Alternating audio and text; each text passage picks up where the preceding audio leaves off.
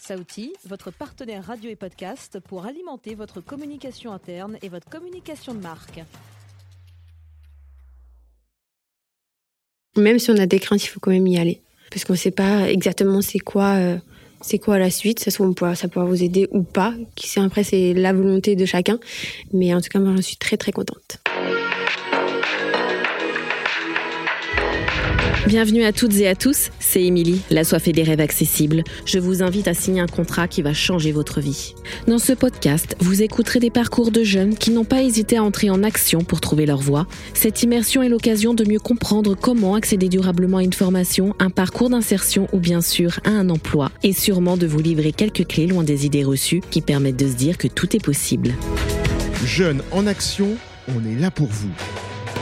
L'implication que demande le contrat d'engagement jeune pourrait en faire hésiter plus d'un.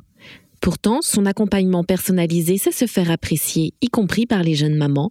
C'est ce que je vous invite à écouter avec le témoignage d'Anaïs qui, après un an d'assiduité avec sa conseillère Morena Majesté, est sur la voie de la stabilité. Bonjour Anaïs, je voulais vous voir aujourd'hui pour qu'on fasse le point dans votre formation savoir comment ça se passe pour vous, comment vous appréhendez la chose, si vous n'êtes pas trop tendu, pas trop de stress. Hein.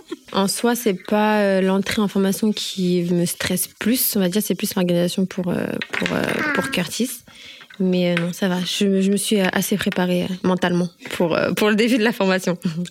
Bonjour Anaïs. Bonjour. Bonjour Morena. Bonjour. Bonjour Curtis. C'est au sein de l'agence Pôle emploi de Savigny-sur-Orge que je vous rejoins pour ce nouvel épisode dédié au CEJ.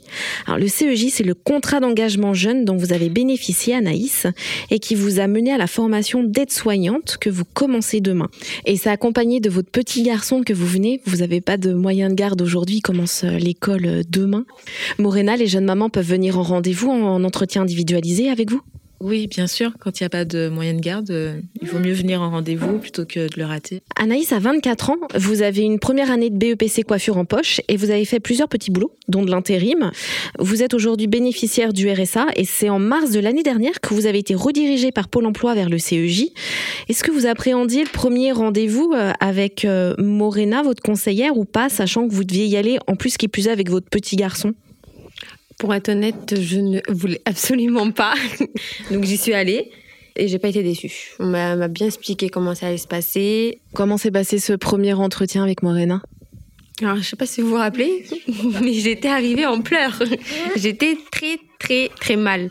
Donc, au premier abord, c'était un peu compliqué, mais après le deuxième rendez-vous, ça s'est très, très bien passé. J'étais toute souriante, toute pampante, mais euh, non, c'est ça s'est bien passé. Anaïs, ça fait partie des tout premiers du CEJ. Hein. Je me suis dit, mais est-ce que je suis aussi horrible que ça pour qu'elle pleure, la pauvre? Et je me souviens surtout que sa grande préoccupation, c'était de savoir euh, comment elle allait s'occuper de Curtis. Donc voilà, je lui ai dit, vous respirez, on va y aller étape par étape. Et euh, le premier sujet, c'est euh, ben, comment on va s'occuper de la garde de Curtis. Une fois que ça, ça a été enlevée de ses épaules, elle a été plus ouverte à la réflexion. Et là, on a pu commencer à réfléchir à ce qu'elle souhaitait faire. Et c'est à partir de là qu'Anaïs m'a parlé de son projet de devenir aide-soignante. Et ben, à partir de là, euh, je lui ai dit, OK, on va travailler pour ça, pour qu'elle puisse y arriver. Enfin, elle a travaillé surtout pour qu'on puisse y arriver. Pour ce faire, c'est là que je l'ai mise sur la prestation prépa compétences qui est faite euh, par l'AFPA. Donc c'est une prestation payée par Pôle emploi. Prestation payée par Pôle emploi, tout à fait. Anaïs, de quelle manière est-ce que ça vous a aidé? Est-ce que ça, ça devait être un petit peu stressant quand même? Oui, ça a été le moment le plus stressant parce que euh, dans la prestation, les formateurs si je peux appeler ça comme ça. C'est comme Madame Majesté, il vous accompagne du début jusqu'à la fin. C'est qu'à ce moment-là, on a découvert avec euh, une formatrice Tes souhaits, Curtis. Merci. On a découvert à ce moment-là qu'il me restait que 10 jours pour, euh, enfin, pour la préparation au concours pour entrer en école d'aide-soignante. Donc, euh, je vous cache pas que ce jour-là, quand j'ai appris ça, euh, j'ai envoyé des messages très stressants à Madame Majesté. Donc, Morena, vous avez reçu un message un petit peu en, panique à travers l'application qui a été développée par Pôle emploi. Comment est-ce que vous avez accompagné Anaïs? Une fois qu'elle m'a envoyé les messages et que j'ai lu la panique, là, je l'ai appelée parce que le temps est passé. Je commençais à connaître Mademoiselle, n'est-ce pas je me suis dit que voilà, fallait qu'on échange euh, pour lui dire de respirer, ce qu'on a fait. J'ai aussi changé, échangé avec l'animatrice euh, qui était là. Et c'est pareil, il fallait rationaliser. Ce que j'aime euh, beaucoup avec Anaïs, c'est qu'elle panique Mais à partir du moment où tout est rationnel et que on voit quelle direction prendre, eh ben ça va, elle y va. Elle a su quoi écrire puisque le dossier est passé. À partir de là, ça a été ça. On a échangé assez régulièrement via l'application. Donc, elle me disait comment elle avançait dans la rédaction des courriers, euh, qu'elle allait envoyer euh, les dossiers, enfin, la date à laquelle elle allait envoyer les dossiers. Quand il y a eu des petits coups de mou, euh, on lâche pas l'affaire, on essaie. L'objectif était de tout tenter, au moins pas de regret. Si ça passait pas, ben tant pis, mais elle aurait tout donné et elle a pas lâché l'affaire, elle a, elle a tout donné. Résultat, vous avez réussi votre concours, vous êtes arrivé 49e. Euh, oui, j'ai réussi mon concours, sauf que j'ai été en liste d'attente. Voilà, j'avais une note de 15,50 sur 20. Après, il fallait que j'envoie des papiers pour dire si je voulais toujours continuer au cas où s'il y avait une place qui se libérait. Donc, c'est ce que j'ai fait. Euh, j'ai attendu, l'espoir qu'on m'appelle. On m'a pas appelé. Donc, euh, j'ai retenté une deuxième fois pour la rentrée de, bah, du 3 janvier.